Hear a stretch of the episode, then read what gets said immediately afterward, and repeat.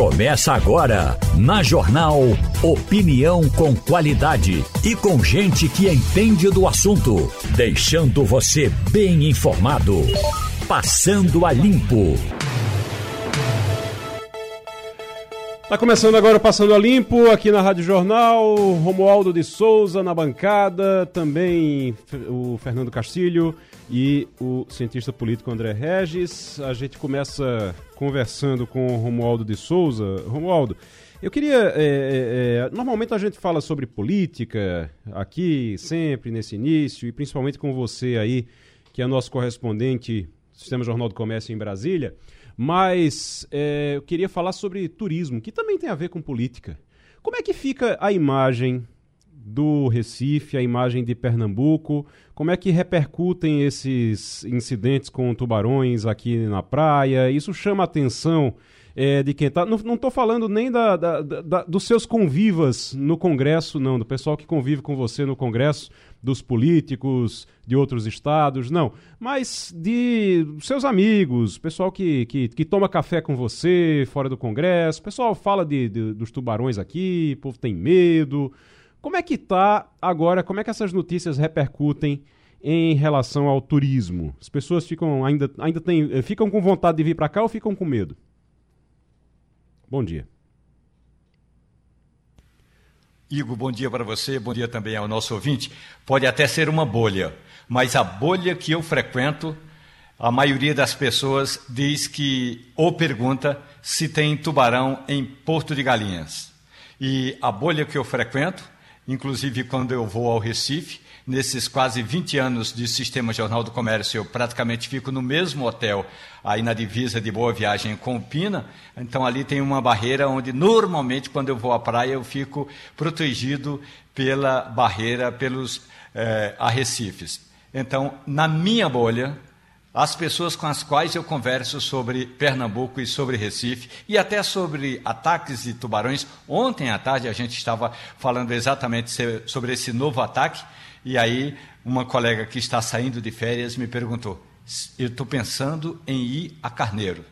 Lá tem, lá tem tubarão. Eu falei assim: olha, tem peixe, tem carneiro, tem buchada, tem carne de sol. Que eu saiba, não tem tubarão. Mas pode ser uma bolha, Igor. É, o, o, eu, assim, eu acho que existe uma preocupação, sim. Agora, isso que você falou é bem sintomático porque uma das grandes reclamações que, que se fazem sobre o turismo aqui em Pernambuco é que as pessoas desembarcam no Recife, mas não ficam no Recife. As pessoas desembarcam no Recife e vão para Porto de Galinhas, vão para Carneiros, e aí está dentro disso que você falou agora é, existe uma necessidade, existe uma necessidade, uma necessidade econômica de fomentar o turismo aqui em Jaboatão dos Guararapes, no Recife, de você fomentar o turismo atraindo as pessoas para aproveitar a praia. E quando você não consegue fazer isso por conta dessa, dessa fama com os tubarões, é, realmente preocupa, e ainda mais com esses ataques voltando a, a esses incidentes voltando a acontecer. Então é algo que realmente preocupa. É, você veio para cá, qual foi a última vez que você veio para cá, Romualdo? A última vez foi no final do ano, talvez é, é, novembro, logo depois das eleições, é, não, dezembro, logo depois das eleições. Então eu passei um fim de semana no Recife e, claro, fui ao mesmo tem uma pessoa que chamou o lugar lá de o Buraco da Veia, se não me engano. É o Buraco da Veia, exatamente. Isso, então é. eu fico ali escondido naquele cantinho. Sinceramente, eu, quando em outras oportunidades, aliás, é, eu tive uma oportunidade de dar um, uma, umas palestras lá em Porto de Galinhas, numa cafeteria de lá, e aí eu fiquei hospedado num lugar bacana, mas posso falar assim com toda franqueza, do que eu conheço, do que eu, e, e com quem eu converso, é, no sábado à tarde, aliás, aqui em Brasília, teve um encontro de pernambucanos que foram assistir pela internet ao jogo do Náutico com o Esporte Clube Recife. Eu dei uma passadinha lá só para dar um alô para os pernambucanos que estavam por lá, uhum. e aí eu vi uma ou outra conversa e as pessoas estavam se organizando para agora, após o carnaval, ir passarem férias ou em Porto de Galinhas ou no litoral norte. Realmente, ninguém fala em boa viagem. O Romualdo, Daqui a pouquinho a gente vai falar sobre outros assuntos ainda, sobre ainda sobre joias, ainda sobre. Eh, mas é, eu queria é, tratar com você do seguinte.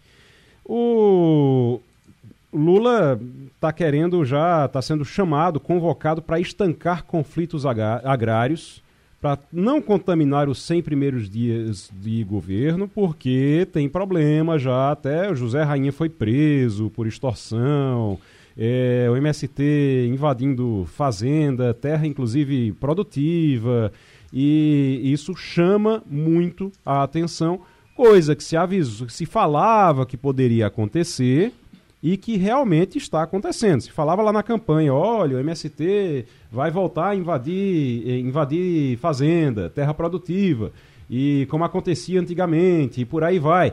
E, de repente, isso realmente começa a acontecer. O que é está acontecendo? Qual é o problema do MST com, com Lula? Tem algum problema entre eles? Bom, primeiro teve aquela invasão no Pontal do Paranapanema, no oeste do estado de São Paulo, comandado esse ato todo por José Rainha Júnior. José Rainha Júnior é um dissidente do MST. Ele não é mais do Movimento dos Trabalhadores Rurais Sem Terra. Ele é da Frente Nacional de Lutas, FNL. Então, houve o conflito, ele foi preso, preso inclusive por extorsão, porque estava extorquindo fazendeiros, prometendo, segundo eh, as informações da Polícia Civil do Estado de São Paulo, José Rainha Júnior prometia o seguinte: se o fazendeiro desse uma boa grana para ele, os integrantes da Frente Nacional de, Liberta, eh, de Lutas, Frente Nacional de Lutas, se retirariam da fazenda e não haveria mais invasão. Então, isso é um, uma forma de extorquir. É como faz a milícia no Rio de Janeiro. Promete segurança e, em compensação, recebe uma bonificação. Essa é uma parte. Esse é um movimento que não é o MST. Agora, movimento dos trabalhadores rurais sem terra invadiu propriedades produtivas no sul da Bahia. Esse é outro aspecto. O presidente Lula chamou o ministro da Reforma Agrária, Paulo Teixeira, que é um advogado, deputado federal pelo PT de São Paulo. Agora, no passado, quem foi Paulo Teixeira? Paulo Teixeira foi, na juventude, um integrante do movimento de lutas pela moradia na capital paulista.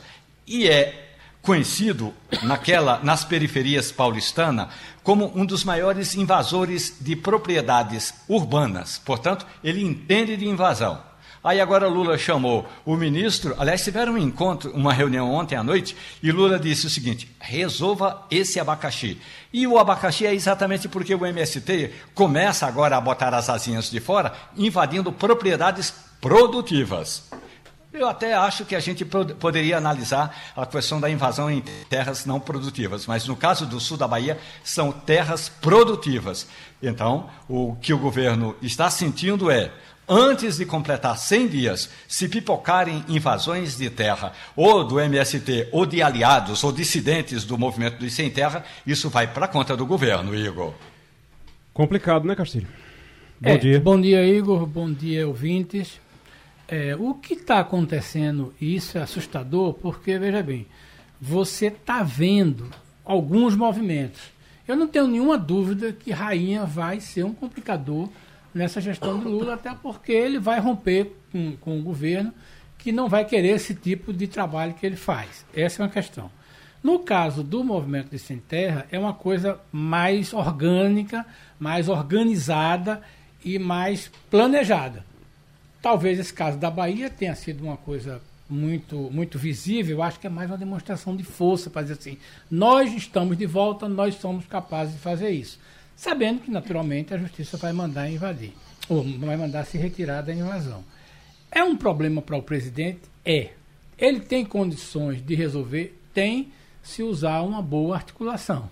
O problema é que o presidente está tendo dificuldade de articulação até com seus liderados né, e partidos, como é que se diz, é, da base aliada. Né? A gente está vendo hoje o noticiário em cima disso. Mas isso é um tema que a gente ainda vai explorar bastante. Professor André Regis, seja muito bem-vindo. Bom dia. É, o, o, a gente estava falando de ontem para hoje, a gente falou muito sobre joias, sobre o que é que pode, o que é que não pode. tem muita coisa estranha na forma como as joias, eh, eh, essas joias entraram no Brasil, as famosas joias de 16 milhões e meio de reais, que seriam presentes para a primeira-dama, a ex-primeira-dama Michele Bolsonaro, e que um ministro tentou entrar, um, junto com um assessor, tentou entrar com ela escondida, e depois ela foi apreendida como contrabando mesmo, foi apreendida como a contrabando. Descaminho. É descaminho, né? Aqui não é nem contrabando, é, é descaminho, é descaminho. né?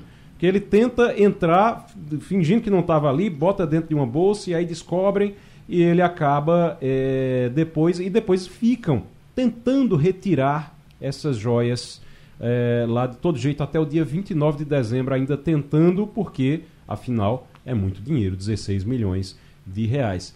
É um, uma coisa, é uma história no mínimo estranha que está sendo investigada, né? Agora pela Polícia Federal. É, sem dúvida, Igor. Ah, bom dia a todos. É um grande absurdo. Ah, não há resposta alguma que alguém possa construir que seja dentro da lei, dentro da normalidade, dentro do bom senso. É algo ah, que foge a qualquer tipo de padrão aceitável de comportamento de um ministro ou do presidente ou de quem esteja no comando de uma comitiva internacional. Presentes dados aos chefes de Estado ou à primeira-dama são presentes para o Estado, não é presente pessoal que a pessoa possa usar durante aquele período em que a pessoa esteja na presidência. Mas o, o que chama a atenção é que está nitidamente caracterizada a tentativa de entrada sem que houvesse registro no Brasil. Porque quando a pessoa chega no aeroporto, vindo do, do exterior, a pessoa, é, primeira coisa, a pessoa vai buscar a sua bagagem, pega a sua bagagem, e depois ela se dirige à saída no aeroporto. E tem duas placas assim: bens a declarar e bens nada a declarar, nada a declarar.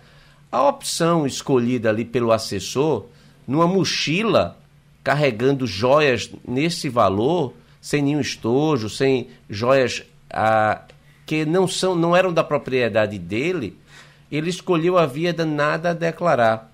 Ou seja, a tentativa de ingresso no Brasil e, ah, posteriormente, possivelmente, essas joias ficariam com alguém e não com o Estado brasileiro. Então, não há resposta aceitável. É um grande absurdo. O, o Castilho, sim. Você Eu queria falando, porque o que me chama a atenção, só colocar para vocês o que, que, que é que me chama a atenção nesse caso. É o ministro Bento Albuquerque, você tem um ministro de Estado, um militar, inclusive, sendo o intermediário, tentando entrar com, com. Porque ele admitiu, o assessor dele entrou com, essa, com esse colar, com esses diamantes, e ele admitiu que também entrou com um pacote é, que ele disse é. que não sabia o que era. É. Entregaram a ele, ele botou na, na, na, na bolsa eu, e não sabia o que era e entrou. Eu andei fazendo umas pesquisas ontem, achando curioso. Por exemplo, no momento em que o ministro Bento Albuquerque entrou no avião, já estava caracterizado o crime de descaminho. Porque é o seguinte: o protocolo manda que é, o ministro não foi para Riad sem um acompanhamento de Itamaraty, certo? Então o embaixador estava junto com ele, deve ter recebido. Então é o seguinte: como manda o protocolo? Recebido um presente de Estado, recebido qualquer coisa para ser entregue ao seu presidente, o ministro deveria automaticamente passar para as mãos do embaixador. Por quê? Porque o embaixador pegaria aquilo ali, colocaria no malote diplomático, fazia a documentação mandava pelo avião ou por alguma coisa, não passaria pela alfândega, mas teria um oficial de chancelaria no Brasil para receber e explicar aquilo ali. Você está entendendo? Uhum. O ministro jamais podia pegar aquele documento que está na mão dele. Não, não faz parte da atribuição de ministro nenhum fazer aquele tipo de comportamento. Mas ainda pegar aquele ali e botar. Ou, ou, ou, certamente o, o ajudante de ordem recebeu aquele ali das mãos do ministro e colocar aquilo ali. É um risco muito grande. E aí o que, que acontece? Aí vem a sucessão de equívocos. Você tentar explicar. Já não dava mais para colocar, quando chegou no aeroporto de Guarulhos, não dava mais para dizer que era um presente de Estado, porque estava caracterizado um flagrante de descaminho. E aí começou aquela coisa, tudo. Agora, o mais surpreendente nisso é que parece claro que o presidente não entendeu que existe uma burocracia e que é, é, os movimenta no sentido seguinte: isso é meu, isso foi dado. Não acredito que tenha sido é, é, é, é assustador que esses esse gestos tenham sido tomados, porque, veja bem, se fosse um problema de, de, de, de, do presente, o Itamaraty resolveria isso normalmente, tudinho, e seria outro caminho. Mas essa, essa ida, por exemplo, de um oficial né, no aeroporto dizer eu quero, eu quero o pacote, veja bem, aí a, a pergunta que eu faço e que fica assustador, e se o presidente tivesse recebido isso?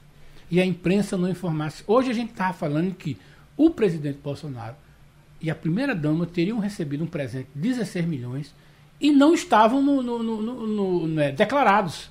Veja que situação a gente ia ter. Se é ruim do jeito que está, imaginem se isso fosse parar nas mãos e não fosse para o Arquivo Nacional. Eu Agora, acho... o, a, Oi, é, é, Igor é, Castilho, digno de registro e de aplausos foi o comportamento da Receita Federal. O, o funcionário da Receita, que do, do, dia 29 de dezembro, principalmente, quando é. o, o, funcionário do, do, é, do Bento Albuquerque Não, voa é para lá... Não, é um pra... sargento a serviço do Coronel Cid. A, a, a serviço do Coronel Cid, que, Foi, que, que, que é ajudante de ordens, que é ajudante de ordens de Bolsonaro. E aí ele chega lá e faz uma pressão danada e o funcionário da Receita diz, não, eu não posso entregar. Não, eu não posso entregar. E o relato da conversa, que tem um relato da, da, da, da conversa toda, da discussão, como é que foi, é um, uma coisa impressionante. Esse homem precisa receber uma medalha. É, o, isso aí é a importância tô... do serviço público é. uh, qualificado, de um serviço público uh, que tenha independência de quem esteja no governo. Então, uh, estamos aí também falando de uma das carreiras mais importantes do Estado, né? uma carreira de Estado, e também uma, uma carreira das mais bem remuneradas também, né? Agora, deixa eu, deixa eu para terminar esse bloco, deixa eu fazer uma pergunta a Romualdo. Romualdo, existe alguma possibilidade dentro dessa investigação de se descobrir que Bolsonaro e Michele Bolsonaro não tinham nada a ver com essa história e que, na verdade, era o Bento Albuquerque ou algum outro funcionário tentando é, botar a mão nessa, nessas joias? Só não perguntem à primeira-dama se está tudo jóia, porque não está. Agora, na prática, o que pode ser dito, porque eles vão ter de prestar depoimentos, tanto a ex-primeira-dama como o ex-presidente da República. A Polícia Federal já abriu um procedimento de investigação. É claro que vai começar desculpem a expressão popular, pela rabeira, lá por baixo, pelo sargento, pelo taifeiro, pelo tenente, vai chegar ao, ao almirante, claro que o ex-ministro eh, Bento Albuquerque vai prestar depoimento, vai chegar ao tenente-coronel Cid, que está hoje na ativa, tudo isso vai chegar, mas um dia chega à primeira-dama e ao ex-presidente. O que eles poderão dizer, e certamente a defesa deles, aliás, ontem eu falei muito rapidamente com o Hum, alguém que se apresenta como porta-voz de Bolsonaro, como alguém que diz o seguinte: olha, por enquanto eu sou o assessor de imprensa do ex-presidente Jair Bolsonaro. Fábio Van Garten, que foi secretário de comunicação do governo, Van Garten disse o seguinte: olha, o presidente, se referindo a Bolsonaro, o, o presidente vai se explicar, ele vai apresentar a versão dele e que não é nada disso que vocês da imprensa estão contando. Então, o que é? Ele vai apresentar quando ele voltar ao Brasil. Então, o que eu acredito que Bolsonaro poderá dizer foi o seguinte: ó. Eu estava lá com os sheiks, eles chegaram com os presentes, a gente olhou, achou maravilhoso, fechou aquela caixa onde estão ah, ali aquelas pedras muito preciosas e entregou para um ajudante de ordens. Ah, na minha avaliação, aquilo seria feito normalmente, porque teria de passar, como bem disse o Castilho, por todo aquele procedimento de um oficial de chancelaria para botar no malote diplomático, chegar aqui, outro oficial de chancelaria recebe e aí protocola. É, cria um catálogo e entrega ao serviço público. Na prática, eu acredito que essa vai ser a versão dos Bolsonaros, o marido e a mulher. Aqui no estúdio conosco, essa, essa semana é a Semana da Mulher. E a gente aqui no Passando a Limpo vai fazer aqui entrevistas também voltadas para esse tema, a temática feminina, para tratar principalmente Hoje, por exemplo, a gente vai tratar sobre a mulher na, na política. E a gente está aqui com, conosco no estúdio com a vice-prefeita do Recife, é, a vice-prefeita do Recife, que já participa conosco aqui, a Isabela de Roldão, já está aqui conosco agora. Eu queria, é, é, vice-prefeita, que a senhora explicasse para a gente, falasse para a gente do que é, o que foi que a senhora encontrou quando chegou na prefeitura em relação a, a aliás, não na prefeitura, mas quando a senhora entrou na política. Qual, era o, o, o, qual foi o maior impacto que a senhora recebeu, que a senhora teve ali na entrada? Por exemplo, eu já conversei com, com é, ex-vereadoras, que, quando na Câmara, por exemplo, que chegava e dizia, não, o problema era que na, na Câmara de, de Vereadores não tinha nem sequer um banheiro feminino. Teve, tiveram que fazer um banheiro feminino porque não tinha. É, é, você não tinha onde ir no banheiro. Quando ninguém imaginava, ninguém esperava nem que uma mulher fosse eleita vereadora algum dia, quando foram fazer a, a, a, o projeto do prédio. Então é algo que realmente chama atenção, o projeto da, da reforma, né? Porque ali é alugar. Mas qual foi o maior impacto que a senhora é, recebeu, que a senhora teve quando entrou na política? O que mais lhe chamou a atenção, assim, que lhe chocou? É importante essa pergunta, Igor, mas inicialmente bom dia, né, a bom todas dia. e todos os ouvintes da rádio. Estou é, feliz aqui de estar com o André. Entrei na política, meu primeiro mandato como vereador, eu estava com ele lá, ele, ele também era vereador. Ali, primeiro mandato, não era, André? A época, primeiro é, mandato também. É, e aí, Castilho, é, veja, o desafio que eu enxerguei, que eu vivi, enxerguei não, eu vivi, eu senti muito na pele isso. O banheiro já existia, apesar de ser fora, nosso banheiro não era um banheiro que fazia parte do espaço coletivo dos, dos vereadores e das vereadoras. É um banheiro, de fato, construído a posteriori, era é perceptível é um isso. puxadinho. É um puxadinho, é, mas muito organizado. Mas, assim, o meu maior impacto na, na decisão de entrar para a política era, primeiro, um ambiente majoritariamente masculino e, segundo, como é natural, como os homens naturalmente se relacionam entre si e não incluem as mulheres nessas relações. E quando você está no legislativo, é muito imperioso que você se relacione, que você dialogue, que você discuta projeto, que você é, discuta voto, como é que você vai votar, prós e contras, e que você coloque isso de forma muito clara. E era natural como os homens se juntavam para fazer esse tipo de discussão e perceptível como as meninas, eu digo as meninas com todo respeito, pelo amor de Deus, como a gente ficava de fora né, dessa, desse universo de discussão. Agora, isso independente de posição Independente política, de posição, porque muitas vezes eram, eram coisas muito pacíficas que não iam, não iam ter grandes discussões. Outras vezes que teriam grandes discussões e que era interessante que se houvesse as conversas, né? Mas, assim, e aí uma coisa que eu senti muito é, era como se enxerga que as mulheres naturalmente acompanham os homens. Porque se você não me chama para dialogar, é porque você tem plena convicção de que eu vou com você. De que a sua decisão está posta e simplesmente eu vou dizer sim, senhor, vamos. E ali foi um grande choque, né? Quando eu comecei a me posicionar, e eu acho que, que chocou mesmo, sabe? Chocou os meus colegas. É, quando entenderam que não era uma atividade de segue a boiada, isso trouxe Aí é que o isolamento fica mais forte ainda, porque se você não segue a boiada, né? E naturalmente entende-se a boiada como as mulheres seguindo o que eles estão determinando, essa coisa então ficou ainda mais forte. Mas é uma coisa que eu, que eu acho que, que existe muito. Veja, eu sou advogada de formação, comecei minha vida profissional como professora. É, no magistério é diferente, porque é um ambiente que foi concebido e idealizado para as mulheres desde então. Então, a, a arte de, de, ensinar em escola, especialmente, começou dentro de casa, com as mulheres que não casavam e que ficavam cuidando das crianças, das irmãs e que educavam e tudo. Então, é um ambiente que, naturalmente, é muito mais acessível para as mulheres, né? A, a, a educação, especialmente a educação infantil, é, enfim. Mas quando eu entrei para a advocacia, que eu comecei a advogar, eu senti muito isso também. Né? Eu senti a dificuldade da forma como eu já era tratada quando eu ia despachar um processo, por exemplo. Não é? é muitas vezes a invisibilidade que a própria é, que o próprio serviço judiciário dava a gente ali quando estávamos atrás do balcão esperando que alguém nos atendesse e que tinha um homem engravatado né, e que era prioritariamente atendido à sua frente. Então, é, são, são questões. Veja, a, a minha primeira carteira de advogada, minha OAB era escrita advogado. A minha carteira de vereador, eu tenho ela guardada, é igual a de André ali, em 2013. É vereador. advogado. Vereador. Vereador. É vereador. E eu, quando eu questionei, eu digo, por que vereador? Eles disseram, não, porque mandou fazer todo mundo junto, e aí saiu vereador para todo mundo. Eu digo, por que, que não fez vereadora para todo mundo? Eu queria ver como é que um vereador ia se sentir com sua carteira de vereadora. Né? Então, assim, é a invisibilidade mesmo, sabe? Eu acho que é isso que, que mais afeta, que mais dificulta, mas ao mesmo tempo eu fico feliz porque tem essas mulheres que vão forçando essa barra, sabe? Que vão fazendo esse enfrentamento e vão facilitando para que outras caminhem. Temos aqui na bancada André Regis, seu colega de, de, de Câmara. Romualdo de Souza, lá de Brasília, está lá esperando para lhe fazer pergunta também. Fernando Castilho, sua vez. Bom dia, vereadora. Cumprimento a senhora e a todas pelo Prefeita, amanhã, né? o dia é.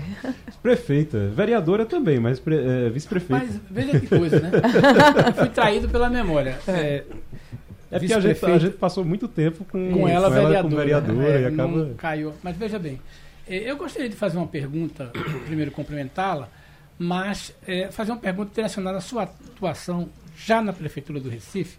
E eu tenho acompanhado o seu trabalho numa missão e numa série de atitudes, de compromissos internacionais sobre a questão da iluminação do Recife, na questão da sua visita à cidade de Nantes, que é o centro de o estado da arte hoje de iluminação pública. Uhum. E eu tenho observado, acompanhado as suas viagens, seus despachos, na sua, nas suas mídias, que a senhora se interessa pelo tema.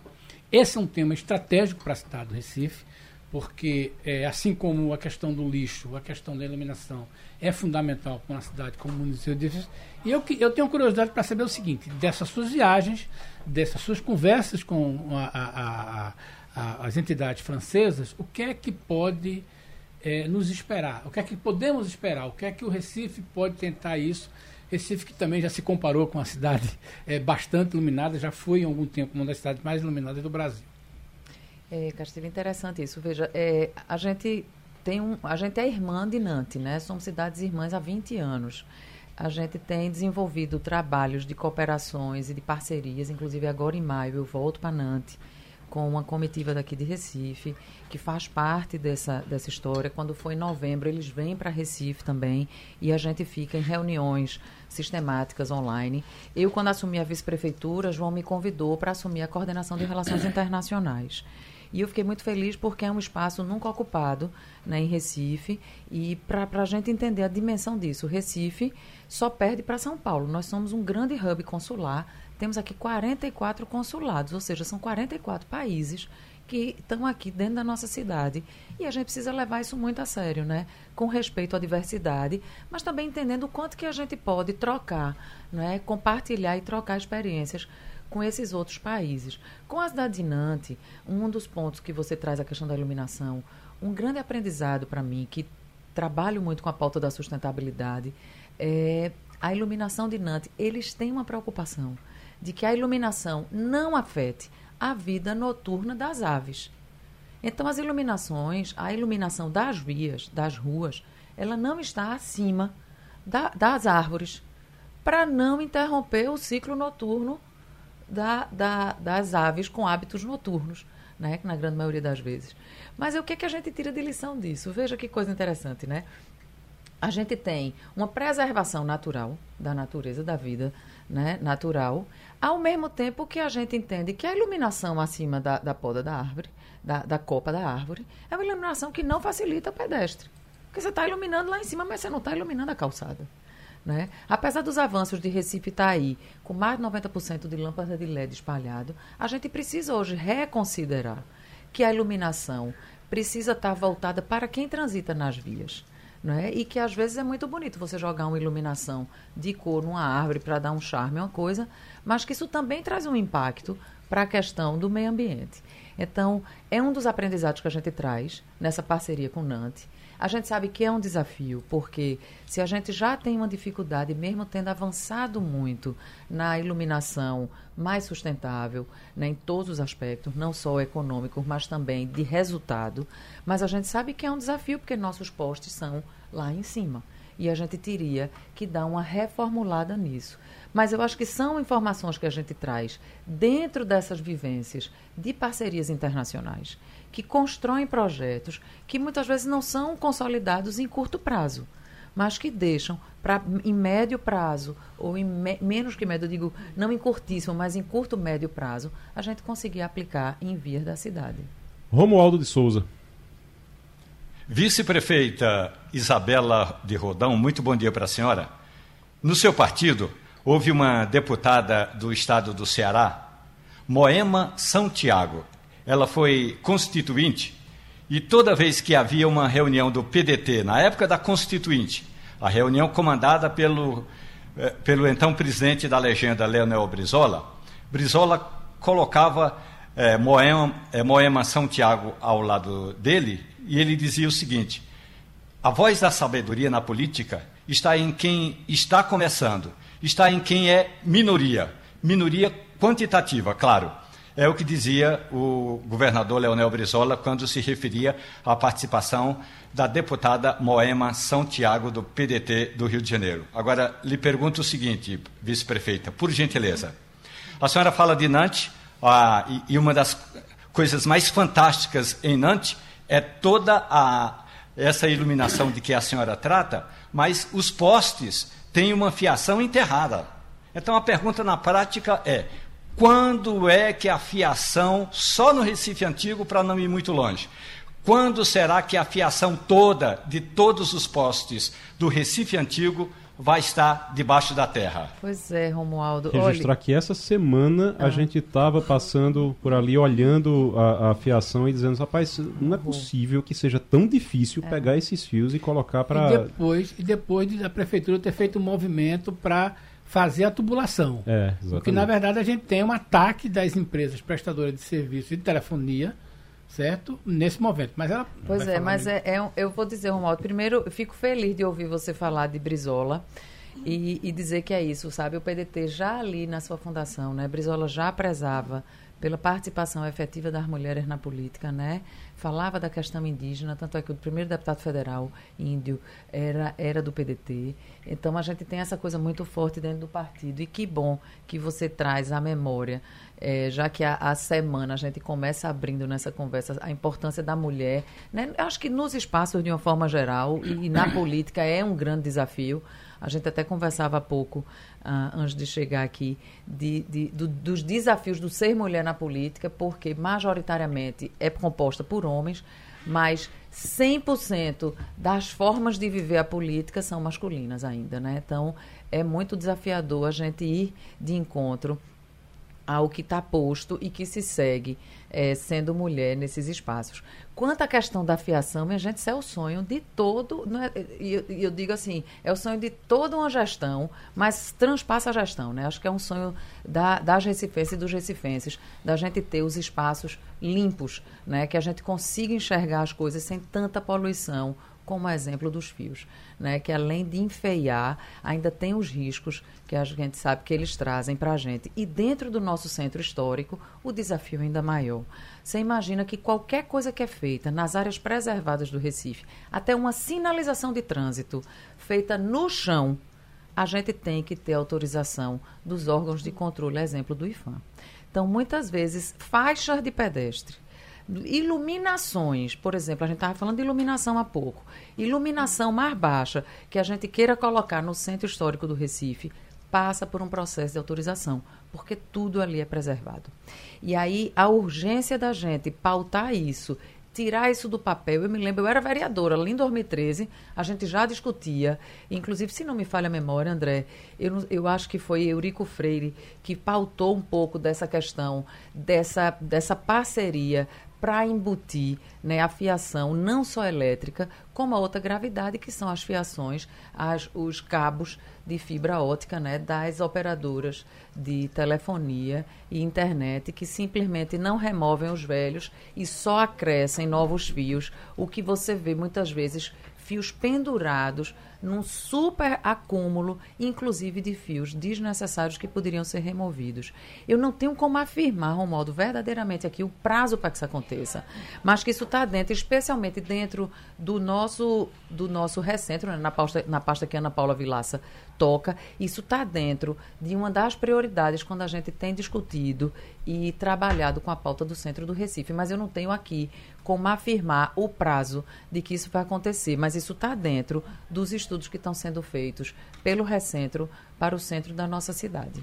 A gente está conversando aqui com a vice-prefeita Isabela de Roldão, vice-prefeita do Recife, é, professor André Regis. Converse, pergunte para sua para sua ex-colega de, de câmara. Vamos mudar de papel agora, né? Uh, vou perguntar para a Isabela. Grande prazer estar estar com ela aqui no Passando a Limpo. Uh, tive a oportunidade, o prazer de ter sido vereador uh, com ela. tivemos vários momentos de, de embates na Câmara, governo versus oposição. Depois, pautas em conjunto da oposição. para minha satisfação, a estar aqui com ela e também parabenizá-la pelo, pelo grande sucesso dela em estar na condição honrosa de ser vice-prefeita da cidade do Recife. Ah, e até fazer também um elogio aqui à, à sua participação num, num elemento muito importante, Isabela, é que eu tenho observado que a prefeitura geralmente não dá, nem a prefeitura nem o governo do estado, ah, não tem dado historicamente um, o papel, a importância do corpo consular aqui na cidade. Você mencionou que Recife é uma cidade importante. Você tem pouquíssimas cidades no Brasil que são centros consulares. Uhum. Você só vai ter São Paulo, Rio e Recife. Porto Alegre com menos, mas ainda é, podemos considerar assim. Então, Recife, temos aqui o consulado da França, dos Estados Unidos, do Japão, da China, da Itália, da Argentina, de Portugal, consulados permanentes. Né? Então, ah, não apenas os cônsules honorários que tem em todas as cidades ah, maiores. Então, ah, a gente está no ar ainda não? A gente está tá no ar, pode continuar. Tivemos um, um, um probleminha aqui que faltou luz. Simplesmente faltou luz. Quem está nos acompanhando pela internet vai ver que somente Romualdo de Souza está ali iluminado. Agora voltou. voltou. Pronto, voltou rapidinho aqui. Nosso sistema, não sei se foi backup, a, a, a nosso é. sistema de backup, né? Voltou rapidinho aqui. Vamos lá então, continuando. Então, o... Agora, até a televisão voltou com tudo ali, com o volume. Voltou com volume alto, a gente vai inclusive baixar o volume ali. É. Agora pronto, controlado. Então, o, o Recife é um grande Seguindo. centro consular. E precisa ser bem tratado esse corpo consular, porque isso é um grande patrimônio para a cidade. Isso uh, termina acarretando mais negócios, porque os consulados promovem a aproximação do setor empresarial, mais ciência, mais tecnologia, porque os consulados também promovem essa aproximação. E eu tenho observado que essa tem sido uma preocupação da vice-prefeita e é necessário essa preocupação ah, até mesmo porque Salvador e Fortaleza gostariam muito de tomar essa posição do Recife. Há uma certa competição. E aí eu pergunto à, à vice-prefeita Isabela ah, o que é que ela está pensando do ponto de vista estratégico para que haja o atendimento às principais demandas do corpo consular no Recife e o, o que está sendo feito para que este corpo permaneça aqui né, para que ele não se mude ah, para outras cidades tão importantes quanto o Recife, mas que ah, não, não tem essa mesma dimensão histórica que tem o Recife como centro consular. Isso. É, a gente reconhece essa importância e, assim, André, é, esses últimos dois anos, né, que o mandato começou há dois anos e, e pouco, dois meses, é, a gente tem, assim, tido relações muito próximas com o Corpo Consular do Recife. Não apenas com os consulados gerais que você citou. Portugal não está mais em Recife, está em Salvador. A gente tem aqui o vice-cônsul, mas o consulado geral. Mas até vai se tornar, vai voltar agora novamente a ser consulado geral. É, mas enquanto, é. enquanto não volta, eu não posso considerá-lo, né? Eles estão ainda lá em Salvador. Mas assim, a gente tem a, a é, o Reino Unido também aqui. Então, assim, a gente tem tido uma relação muito próxima, não apenas com os consulados gerais. o Japão também é aqui. É, Japão é aqui também. Japão é China é aqui também. também. Consulado do Nordeste todo, a representação do Nordeste todo é, é aqui. É. é. Mas, assim, também e principalmente com o, o, o respeito e, e as considerações que cabem aos consulados honorários. Então, os embaixadores que vêm para Recife, os consulados honorários, quando tem consulado honorário aqui ou consulado geral, eles vão no gabinete, a gente marca reuniões. Então, são parcerias que a gente tem, inclusive todas as demandas que eles necessitam. Eu digo sempre, o gabinete está de portas abertas para o que eles precisarem. Conta com a gente, é, liga, pede e, e apresenta e marca as reuniões para discutir. E a gente tem conseguido, sabe, essa relação muito próxima, de muito respeito e reconhecimento especialmente, como você coloca, né, da importância que é você ter 44 países dentro da cidade do Recife. E assim, a gente é, é um trabalho árduo, né, que exige muito. Então, a gente conversava aqui, o, o, o, próprio Castilho falando né, das viagens. A gente teve sete viagens internacionais ano passado. E aí as pessoas podem até achar assim, mas é muito bom trabalhar viajando. Minha gente, viajar é bom a passeio. A trabalho é sufoco. E aí entra no outro ponto que eu acho que é interessante da gente pensar, que é sufoco para as mulheres viajar a trabalho. Porque o homem ele botou um terno, ele está vestido em qualquer lugar do mundo. Né? A gente tem um monte. Outra coisa, eu não sei, André, se você, sua mulher faz sua mala, ou se é você mesmo que faz. Porque eu que lute, sabe? De fazer mala, desfazer mala, organizar. Aí de maquiagem, a sapato, a roupa, vida real. Eu preciso pensar nisso. Está frio, não está frio? Qual é o casaco? Qual é a roupa que cabe? Qual a roupa que combina? Qual é o evento que eu vou estar? Tá? É vestido? É calça? A cultura pede vestido, pede, pede calça. Então, assim, é um desafio tremendo. Afora a questão do fuso horário, que você chega muitas vezes 4, 5 horas, 6 horas a mais em determinado lugar. E aí você fica nessa loucura né, né, do cansaço de 11 horas dentro de um avião, voando, aterriza numa língua completamente diferente. E aí a dar conta e a representar o país. Então, assim, é um trabalho árduo, claro, muito prazeroso, porque fazer o que a gente gosta é muito bom. Né? Isso não tira o peso né? é cansativo, é exaustivo, mas ao mesmo tempo a responsabilidade de representar o Brasil em questões importantes, como foi trazida aqui, como a pauta da iluminação, a pauta de gênero, que é uma coisa que eu sou muito chamada para falar, e a pauta da sustentabilidade e primeira infância, que estão todas muito conectadas, mas que são essenciais que Recife se paute, até porque eu tenho muito prazer de dizer isso, né? É, seremos a primeira capital no país a completar 500 anos. A gente tem que reconhecer essa importância, não apenas pela data da, da eu ia dizer da gata maga, né? Mas da, da carta magna e a gente dessa, dessa questão dessa, dessa proclamação da República, a ousadia que foi né, Recife com Pernambuco dentro desse processo histórico, né, e de Recife enquanto capital mais antiga do país.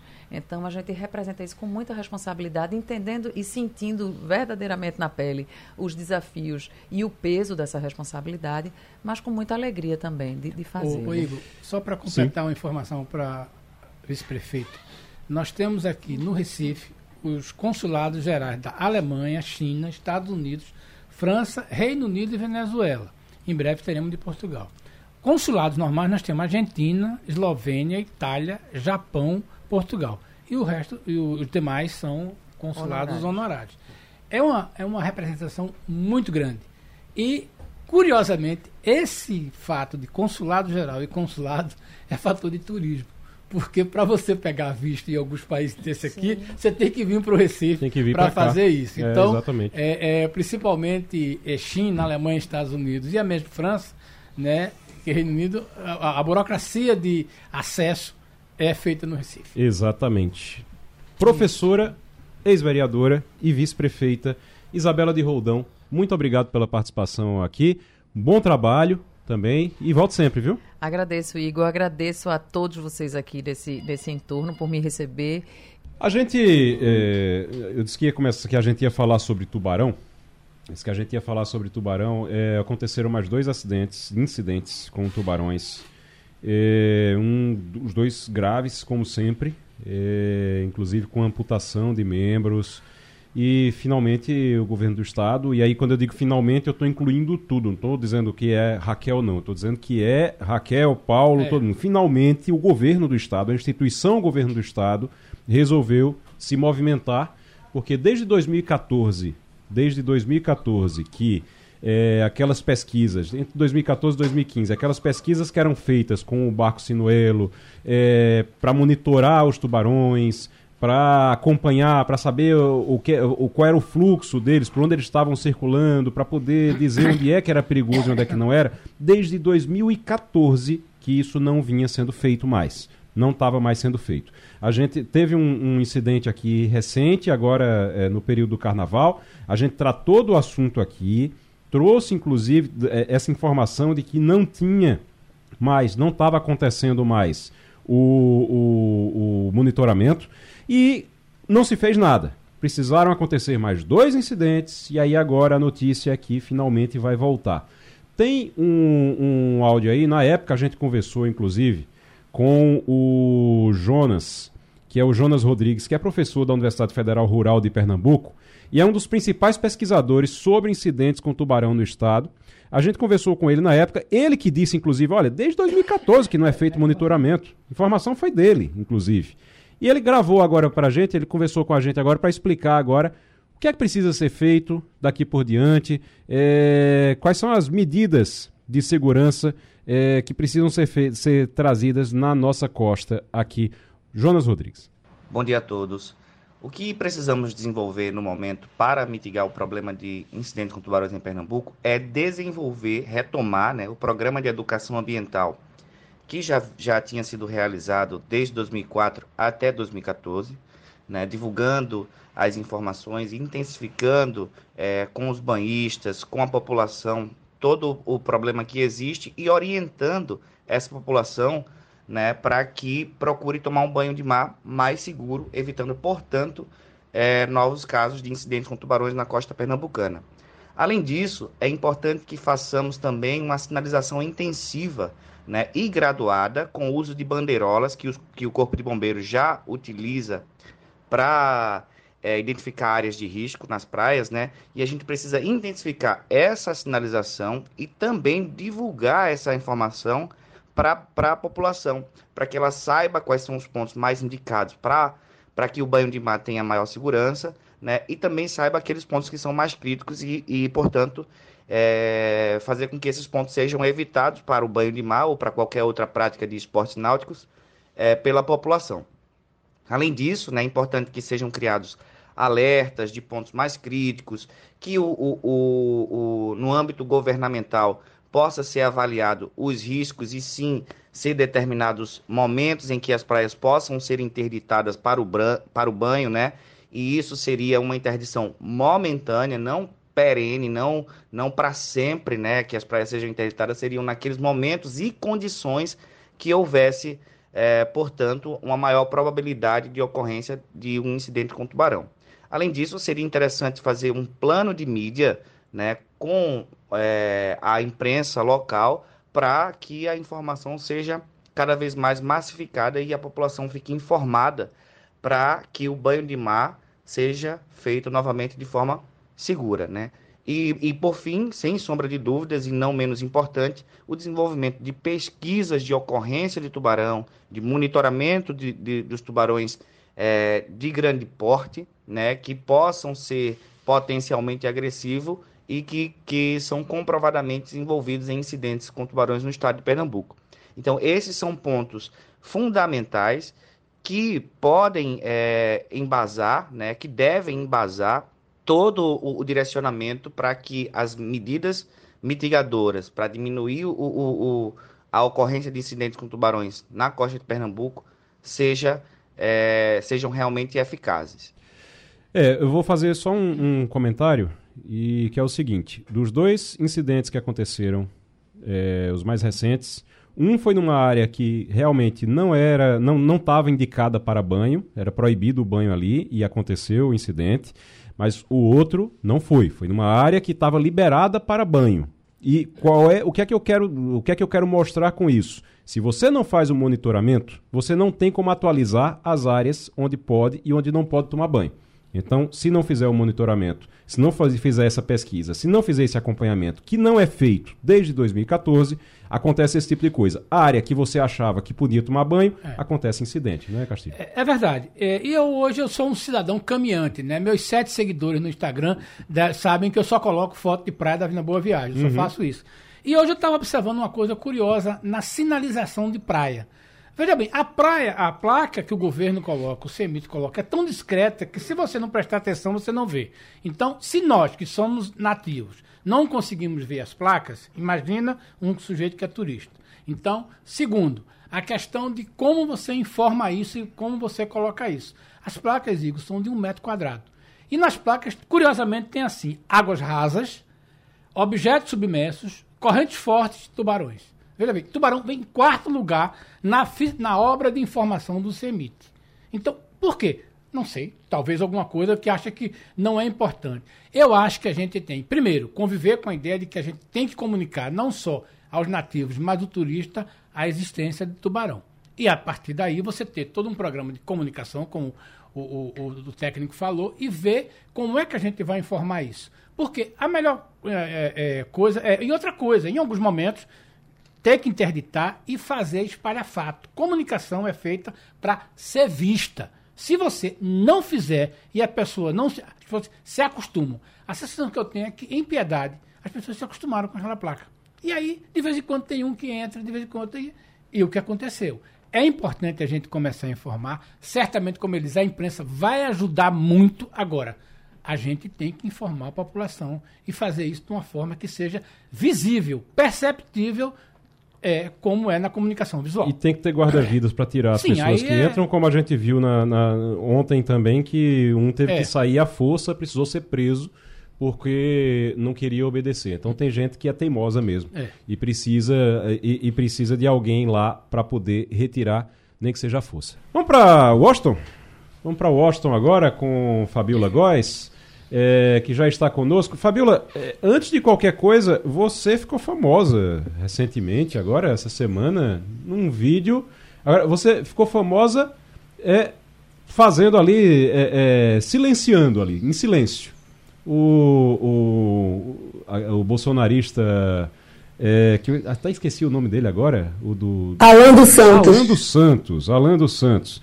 Alan dos Santos, no, no, no, na cobertura daquele congresso conservador, daquele evento conservador que vocês estavam fazendo a cobertura lá, ele tentando fazer com que. Ele, inclusive constrangendo. Doido para ser entrevistado. Ele doido para ser entrevistado, né? Querendo chamar a atenção, tentando constranger os jornalistas que estavam ali o, o tempo todo. E aí ele fica ali filmando você o tempo todo. Ele estava ali fazendo o quê? Para quem não, não, não, não, sabe, o Alan dos Santos ele, ele ficou com um vídeo lá e, e fazendo perguntas para os jornalistas e os jornalistas dizendo, amigo, eu tô tentando trabalhar, a gente tá, a gente tá trabalhando aqui e ele realmente desrespeitando todo mundo ali. É uma, uma situação bem constrangedora, bem chata. E a Fabiola estava lá nessa, nessa história também. Como é que foi aquilo ali, Fabiola? Bom dia, Igor. Bom dia a todos. É inacreditável, primeiro, porque Alan dos Santos devia estar preso, né? Pois é. Cumprindo é. prisão no pois Brasil. É. E ele é considerado foragido e procurado pela Interpol. E era um evento em Maryland, um evento aqui no, no estado ao lado de Washington, D.C. É um dos maiores eventos conservadores do mundo. O Donald Trump foi a grande estrela do evento, o Bolsonaro esteve lá, o Eduardo Bolsonaro também. Então, Alan dos Santos estava lá paparicando o Eduardo Bolsonaro. Isso foi na sexta-feira, que foi o primeiro dia que eu fui ao evento, eu fui na sexta no sábado, e ele estava lá o tempo inteiro atrás, paparicando, e a gente, obviamente, fizemos algumas perguntas para o deputado federal Eduardo Bolsonaro e logo depois ele começou a nos seguir durante o evento e começou a filmar e constranger, e constranger a gente. Eu estava com a Mariana Sanches, que é uma jornalista da BBC Brasil, e o Tiago Amâncio, da Folha de São Paulo, e ele começou a ligar a câmera e perguntar para a gente: você acredita que existe censura no Brasil?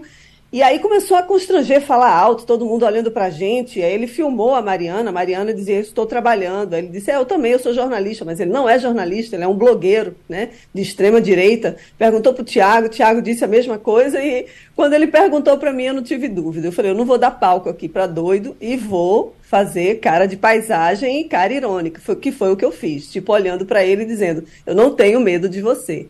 Né? Então ele divulgou esse vídeo nas redes sociais, eu acabei virando meme, né? Tipo, meu olhar, eu não disse nada, só com um sorriso assim, meio sarcástico e irônico.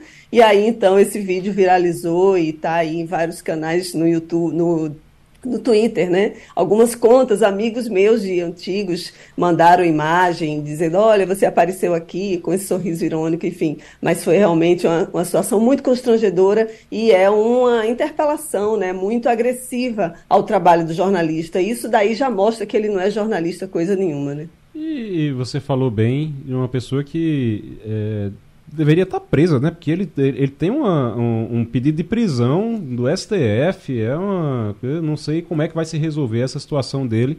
Por enquanto, ele vai sobrevivendo disso, de chamar a atenção dessa forma, inclusive constrangendo é, jornalistas. Deixa eu chamar Romualdo de Souza, lá de Brasília, agora para participar também. Romualdo. Fabiola Góes, bom dia para você. Os conservadores estão divididos, Fabiola. E quando eu digo divididos, é, parece que, primeiro, o ex-presidente Trump não está com essa força toda que ele imaginava ter. E depois, é, é, logo após o encontro, o manifesto que foi divulgado demorou horas para ser aprovado. Ou seja, tem alguma divisão desse grupo, Fabiola? Olha, Romualdo, Está clara a divisão entre o Partido Republicano, entre Donald Trump e o Ron DeSantis, o governador da Flórida, um governador de 42 anos, que cresceu muito em popularidade durante a Covid. Ele queria liberar todos os espaços contra, né, assim, para deixar tudo funcione. A Disney ficou fechada, é o maior empregador né, da Flórida, ele reclamou. Então ele viu que ele conseguia ali crescer e que as medidas eram impopulares, então ele é um candidato que é forte, né? Um candidato forte, é um governador forte na Flórida. E aí, o que, que aconteceu? A CEPAC, né, que é esse evento conservador, fez uma pesquisa e indicou que a maioria dos presentes é, 62% dos presentes defendem que o Trump seja o candidato do Partido Republicano e 20% o Ron DeSantis. Eu creio que o Trump deve ter, assim, ele ficou animado, obviamente, mas também há uma divisão, porque no mesmo final de semana ocorreu um, outro evento conservador na Flórida, e esse capitaneado pelo Ron DeSantis e alguns outros políticos republicanos que não quiseram, que não apoiam o Trump, então ficou dividido. Tanto é que quando o Trump fez o discurso lá no plenário maior, né, num centro de convenções maior lá na Flórida, não estava lotado. Então, assim, ali devia caber o quê? Umas, umas 10 mil pessoas, não, não tinha 5 mil pessoas, estava metade, assim, a capacidade. E ele falou muita abobrinha, falou muita coisa, falou disso que, que, que era injusto o que fizeram com ele, que ele fez sim, uma boa administração contra a Covid. Aqui são mais de 700 né, mil mortos de Covid. Então, ele tem uma força ainda muito grande, muita gente aplaudindo o, do Donald Trump durante todo o evento. Aquele grupo, que é um grupo MAGA, né, que é Make America Great Again, que é Faça a América Grande de Novo, eles são muito radicais, vendendo bottoms, vendendo é, camisas. Tinha assim, era uma, era uma feira, tinha um, tipo quase uma feira de objetos, né, vendendo para poder capitanear. Os ingressos eram caros, o mais barato era custava 100 dólares, que era no sábado, no domingo já foi, foram 150 dólares. Então, a gente viu realmente uma movimentação muito grande de no domingo não, no sábado, uma movimentação muito grande de conservadores e o Trump muito fortalecido. Mas realmente isso daí mostra como o, como o Partido Republicano está muito dividido aqui nos Estados Unidos. Professor André Regis. Ah, bom dia, Fabiola sempre muitas pautas, né? No que se refere à, à política externa americana, à política interna americana. O Donald Trump, ele é um, um, um personagem ah, muito interessante é, sobre vários aspectos, empresarial, homem de mídia, e ele foi ao longo de aproximadamente uns 40 anos, todas as entrevistas que fariam, faziam para ele, perguntava-se o senhor vai ser candidato a presidente dos Estados Unidos? O senhor será candidato a presidente dos Estados Unidos? Ele sempre negava, até que ele, no final ele dizia assim: Eu não sei, mas se eu for candidato, eu serei presidente dos Estados Unidos. Essa tem até uma, uma célebre a, entrevista da Bruna Lombardi a, com o Donald Trump, e vale a pena dar uma, uma pesquisada no, no YouTube. É muito interessante essa pesquisa.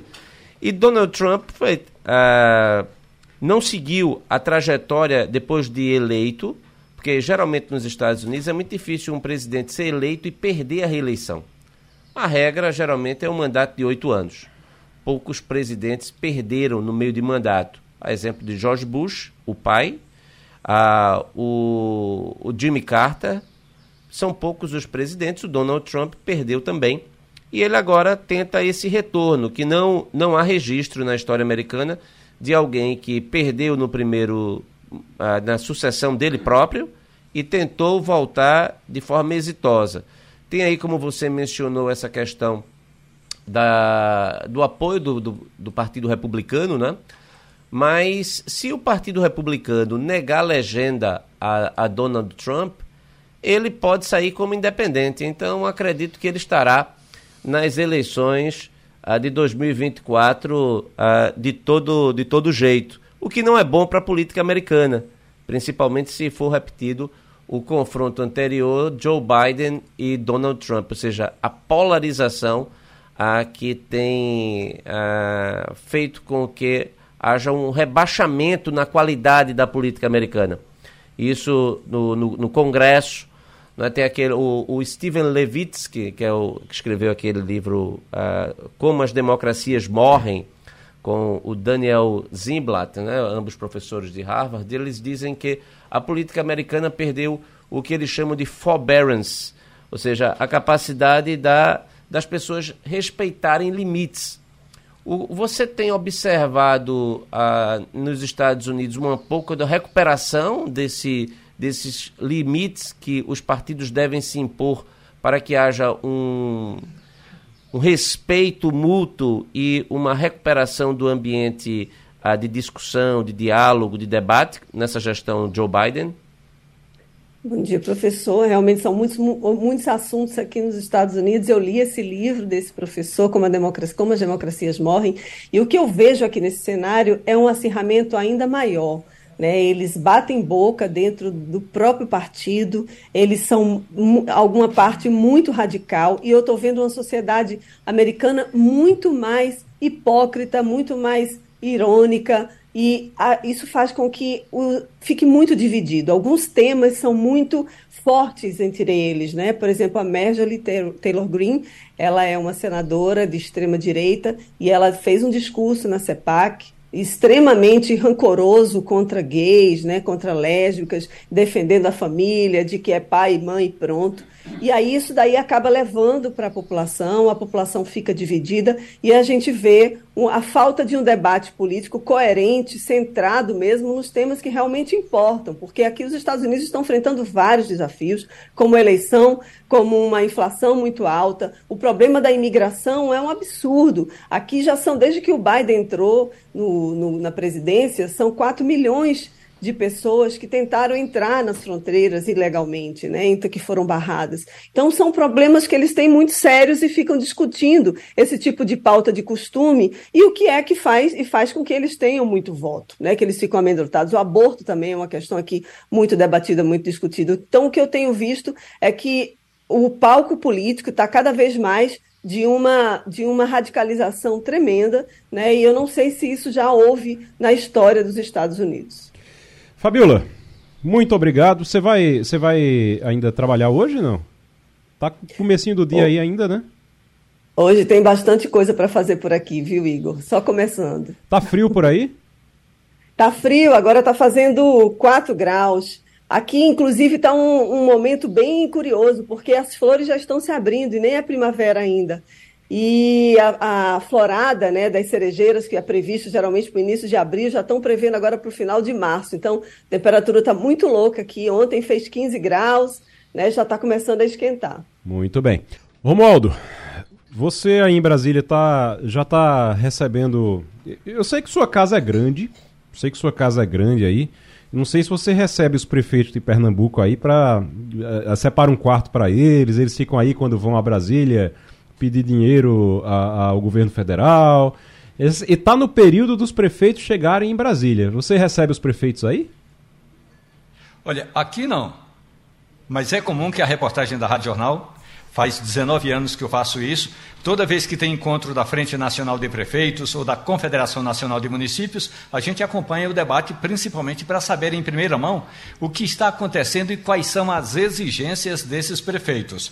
Este ano, a Confederação Nacional de Municípios volta a fazer aquele encontro de prefeitos e eu posso antecipar ao nosso ouvinte as exigências, as reclamações, os pedidos são muitos. E o principal deles, eles vão se reunir com o presidente da Câmara dos Deputados, Arthur Lira, com o presidente do Senado Federal, Rodrigo Pacheco, com as lideranças partidárias e vão dizer o seguinte: pelo amor de Deus, evitem aprovar pautas que vocês saem com os louros e nós com o pagamento. Ou seja, quando for discutir alguma pauta que a conta vai para o município, Chamem os prefeitos para uma conversa. Então, esse vai ser um dos principais pontos. E a Frente Nacional de Prefeitos, que esteve ontem com o presidente Lula, há uma diferença. A Frente Nacional de Prefeitos representa as grandes cidades. A Confederação Nacional de Municípios, os, 500, os 5 mil e tantos municípios.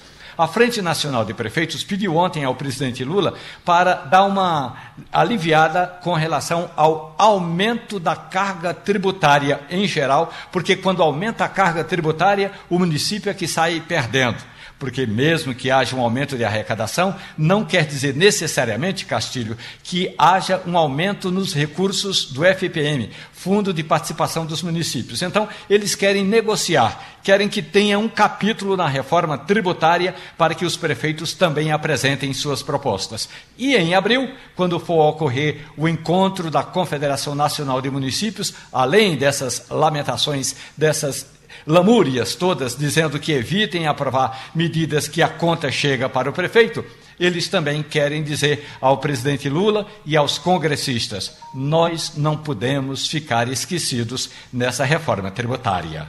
Romualdo fala de uma coisa que é importante para o nosso ouvinte perceber. Hum. Uma coisa é a Confederação Nacional dos Municípios, que representa, teoricamente, 5.560 municípios. Outra coisa é a Frente Nacional dos Prefeitos, que representa as capitais e as cidades com mais de 200 mil habitantes, em torno de 300 cidades. Acho que nessa forma. Só que quando você pega o PIB dessa que é representado pela Frente Nacional dos Prefeitos, dá 85% do PIB. Esse fato, eu acho, aí Romualdo pode até então, depois... Então, 300, 300, Essas 300, 300 cidades... 300 cidades dá mais quase de 80%. 80% do PIB, certo? Inclusive porque tem as capitais, tem São Paulo, tem tudo. Qual é o problema que eu acho que vai haver, Romualdo? É o embate da Frente Nacional dos Prefeitos com a Confederação dos Municípios na reforma tributária. Até porque a Frente Nacional, do, do, Nacional dos Prefeitos tem ideias próprias, porque ela diz, olha, essa conversa de reforma tributária, esqueceram o negócio, nós vamos perder dinheiro com o ISS. Eu acho que a gente vai ter que falar muito da Frente Nacional dos Prefeitos quando os debates começarem, porque, não só porque eles têm força econômica, mas são representados por deputados importantes e articulados. Tem um detalhe, não é, Castilho, que é importante, é que uh, a Frente Nacional de Prefeitos, eu vou dizer assim, é mais bem articulada. Pronto. Eles chegam aqui em Brasília, conseguem fazer, não, além dessa questão do tem PIB, mais dinheiro mas tem também, uma questão né, de articulação Ronaldo? mesmo. Tem mais dinheiro também. Tem mais dinheiro também. É, é verdade. E, e aí, a Frente Nacional de Prefeitos eh, sempre se reúne com o relator da reforma tributária, seja ele quem quer que seja. Aí, agora, a Frente Nacional de Prefeitos já marcou uma reunião com o coordenador da frente, que é o deputado Reginaldo Lopes, do PT de Minas Gerais, e com Agnaldo Ribeiro, que é o relator, ele é do PP eh, da Paraíba. Então já tem reunião marcada. O que a Confederação Nacional de Municípios ainda não conseguiu foi exatamente fazer essa, esse encontro. E aí é fundamental.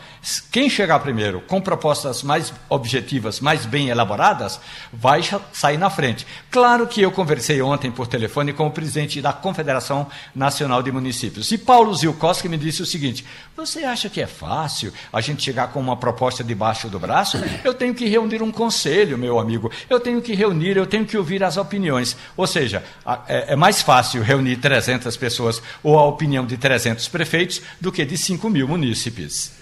Professor André, André Regis. Bem, eu, eu, sou muito cético em relação a, a ambas as eh, entidades, tanto a Confederação Nacional dos Municípios quanto a Frente Nacional de Prefeitos.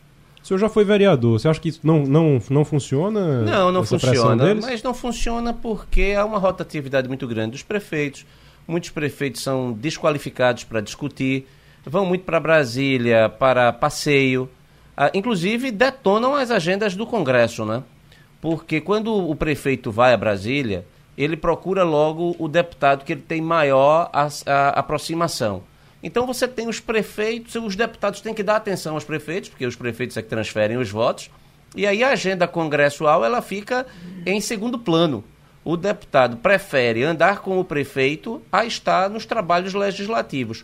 Como os deputados chegam na terça e voltam na quinta, sempre tem o prefeito para atender, além do tempo da parada, não há congresso. O congresso é uma coisa assim de você olha as comissões, as salas de comissões, o sujeito assina e sai correndo.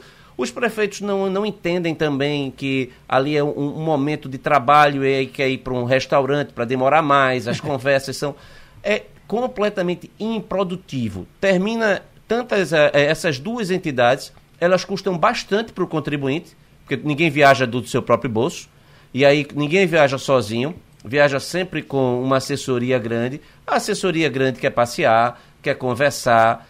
É, então não tem absolutamente nada de efetivo. O, também o executivo não, não, não recebe é, como se estivesse falando com alguma entidade séria, é, é sempre escuta é, sem dar aquela importância. O, o, os, os assuntos são muito técnicos, além do mais, existe uma, uma disparidade muito grande entre os municípios brasileiros. Você tem município que tem arrecadação gigante de ISS gigante de TBI gigante de IPTU. Esses municípios, eles transferem riquezas para o Brasil. E, notadamente, esses estão no sul e sudeste do Brasil. E você tem aqueles municípios que são sanguessuga, que não é, têm nenhuma capacidade, não geram riquezas, eles não vivem do FPM e não têm interesse sequer de buscar as suas receitas próprias. Então, é, e aí fica preocupado, não, não, não dê redução do IPI, porque se der redução do IPI, isso vai diminuir a, a cota do município no que se refere ao FPM. E ainda bem que houve uma, durante o governo Fernando Henrique Cardoso, em 1996, houve uma trava na criação de novos municípios. E se essa trava cair em algum momento, porque para cair é fácil, basta que haja uma lei complementar federal abrindo prazos para a criação de novos municípios, aí a, ferra, a farra vai ser grande. Ou seja, vai haver uma ampliação maior do número de, de municípios. Aí vamos ter mais vereadores, mais prefeitos, vice-prefeitos e mais é, representantes em ambas as confederações. Então, eu não vejo. E é sempre aquela mesma imagem de pires na mão, não é isso? É. Vão lá de. Olha, é, é como se o, o, o município ele, ele tem que também andar com as suas próprias pernas. Ele tem que andar, ele não é vai lá a Brasília para tirar dinheiro. É sempre a mesma é, questão de ir buscar mais assistência. Ah, o, os prefeitos eles deveriam ter uma pauta única, basicamente, que é a educação do seu município. Como é que está o IDEB do seu município? Porque o, os prefeitos não cuidam, não cuidam da forma como deveria da sua cidade, do seu município, no que se refere à educação pública municipal, que é a sua principal é, obrigação do ponto de vista constitucional. O Fernando Castilho, o Brasil está comprando armas a, agora, mas não comprava antes, não? Armas? E está comprando é. agora para. Está se preparando para uma guerra? Não, não, não. Mas é o seguinte: veja bem, o que está acontecendo, isso vem já desde o final do governo Dilma, é que o Brasil entrou numa rota de atualização bélica de seus. A gente lembra dos caças, mas tivemos também outros produtos. É, ontem a Marinha fez uma solenidade, digo, para mostrar uns novos veículos, que são um, uns veículos de combate, né, de proteção de combate, que são capazes de resistir a minas terrestres. É o mesmo equipamento que, o, que, o, que, o, que os Estados Unidos, as forças americanas usam, JVLI. Esse equipamento custa um milhão de dólares, o Brasil comprou 12 para os fuzileiros navais. Só que este não é um fato isolado. Nos últimos quatro anos, o Brasil comprou, a, né, recebeu, além dos aviões, recebeu, está recebendo 60 caminhões para a Marinha de caminhões especiais e comprou 98 tanques, aquele que foi até questionado, mas que foi decidido. São tanques italianos. Qual é o fato novo disso aí? É que você, o Brasil deixa de se suprir apenas num programa americano que tem de venda de equipamento barato para começar a comprar equipamento novo. Ou seja, o Brasil comprava sucata dos Estados Unidos. Não era sucata porque é o seguinte, Mas é, é, o que não usava mais. É só, é. a gente tem um, um, melhor e mais novo aqui. Vende o problema o, é o seguinte, o problema Brasil. é o seguinte, é que o arsenal americano é uma coisa tão colossal que o Brasil recebeu uma leva de 80 tanques, onde tinha tanque que tinha 300 km rodado. Porque novo, né? Novo, novo, novo. Então, veja bem, então esse é um programa que os americanos às vezes doam tem um programa de helicópteros que os americanos vendem a 15%. Na verdade é o seguinte: os americanos compraram, usaram, e usaram muito pouco, porque não tem como usar, não tem guerra, outros dias usaram, e esse equipamento vai passando de comissionamento. Então os americanos criaram um programa para países amigos, e o Brasil é um freguês muito contundente. Então, por exemplo, além dessas coisas novas, recebe, compra equipamentos para esse tipo de coisa. Que é um equipamento bom, novo, né, seminovo, pouquíssimo uso helicópteros com menos de mil horas de voo, essa coisa, porque é um número tão grande isso aí. E o Brasil está se beneficiando. O fato novo foi agora que, além disso, o país está comprando equipamento novo também. Ô, Romualdo, você está se sentindo mais seguro agora? Eu estou me sentindo seguro e estou ouvindo música de qualidade. Eu vou citar o nome da ex-primeira-dama da França, Carla Bruni. Carla Bruni é casada com o ex-presidente Sarkozy. No governo Lula, é, Lula chamou Sarkozy para acompanhar o 7 de setembro aqui em Brasília e iria anunciar a compra do francês Rafale. Teve uma festa na embaixada, Carla Bruni, aliás, meu amigo, minha amiga, se você quer ouvir uma música boa, de qualidade, um pop assim suave, vale a pena ouvir Carla Bruni. Pois bem, então teve festa, teve muito champanhe e, claro, a música de Carla Bruni na embaixada eh, da França, porque o Brasil ia comprar os Rafale. Sarkozy foi embora com a comitiva toda do Brasil, já sabendo que Lula iria comprar os Rafale. Três semanas depois, o Brasil se encaminhou para comprar os suecos Gripen. Ou seja, nessa negociação de compra de armas, armamentos e equipamentos, o Brasil ainda não está fazendo o dever de casa, porque comprar armamento de segunda mão pode até ser bom para a fronteira aqui com o Paraguai, com o Uruguai. É, aí não tem muito problema. Com a Argentina não tem muito problema. Agora, se tiver realmente uma necessidade mais aperreada, essas, esses equipamentos de segunda mão, eles mais cedo ou mais tarde vão travar. Dentro do, do, da história das joias ainda, estou vendo uma novidade agora aqui. A Michele Bolsonaro estaria avaliando pedir devolução de joias de 16 milhões e meio e ela poderia enviar o presente de volta aos sauditas. Seria uma. Tem como. É, isso não. simplesmente desfaz o crime? Não, né? O, o, o crime de descaminho, a, a tentativa de, de, Eu acho que não. Primeiro que, que ela não tem autoridade para fazer isso. Segundo, é, que não está na posse foi, dela. Eu né? acho que ela está querendo, como é que se diz? Ah, tem uma expressão que diz lacrar. É, né? Esse, essa é uma notícia que alguém produziu aí para ver se queria. Foi muito ruim aquele post dela dizendo que era, era. Eu sabia que tem isso. Não tinha. Nunca teve. Nunca teve. É. Entendeu? Esse, coisa, é, é, é esse tipo de, de, de, presente não é para ela. Não, não foi dado. Agora, é, talvez ela até sonhasse. Isso, olha, Talvez é, é, aquela história, a gente pode até é, inferir que é, a, a ex-primeira-dama diga assim, não, mas se foi dado para mim, é meu. Não é.